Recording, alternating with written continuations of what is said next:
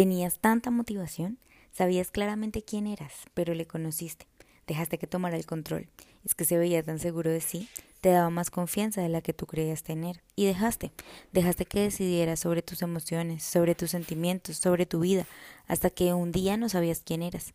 Tu confianza se perdió, la seguridad que tenías se fue, y ahora sientes que sin su presencia ya no puedes lograr nada.